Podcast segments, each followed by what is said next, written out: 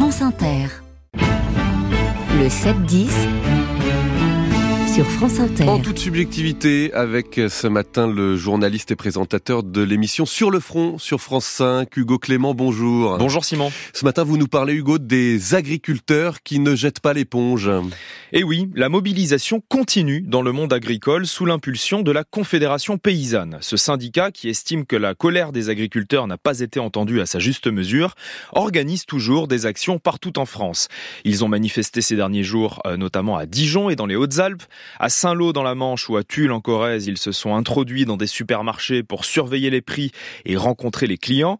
Et près de Rennes, ils se sont rassemblés devant un site du géant de l'agroalimentaire Avril, groupe international aux 9 milliards d'euros de chiffre d'affaires, dirigé par un certain Arnaud Rousseau, le président de la FNSEA, le premier syndicat agricole. Les agriculteurs de la Confédération paysanne dénoncent d'ailleurs une cogestion entre la FNSEA et le ministère de l'Agriculture. Selon eux, le gouvernement n'a pris aucune mesure concrète pour que les paysans soient mieux rémunérés face aux industriels et à la grande distribution, mais s'est contenté de plier aux revendications de la FNSEA, notamment en suspendant le plan de réduction des pesticides.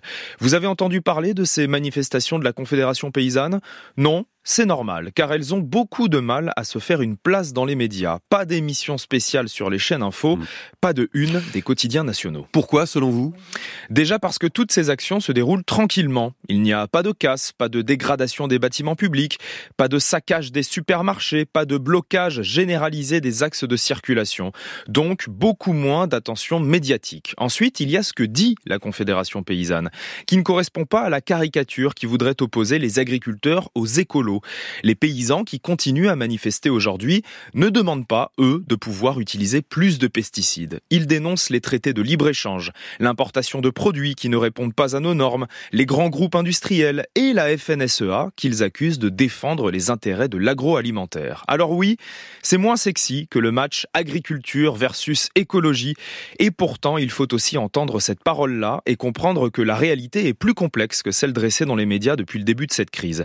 Il n'y a les agriculteurs, mais des agriculteurs qui ne défendent pas tous la même manière de produire, qui n'ont pas tous le même discours, qui ne pensent pas tous la même chose et qui parfois s'opposent même entre eux. Je finis en vous conseillant la lecture de Silence dans les champs, le livre prodigieux de Nicolas Legendre, lauréat du prix Albert Londres, qui explique avec précision comment le système agro-industriel réduit au silence les paysans qui sortent du cadre. Hugo Clément, merci beaucoup en toute subjectivité.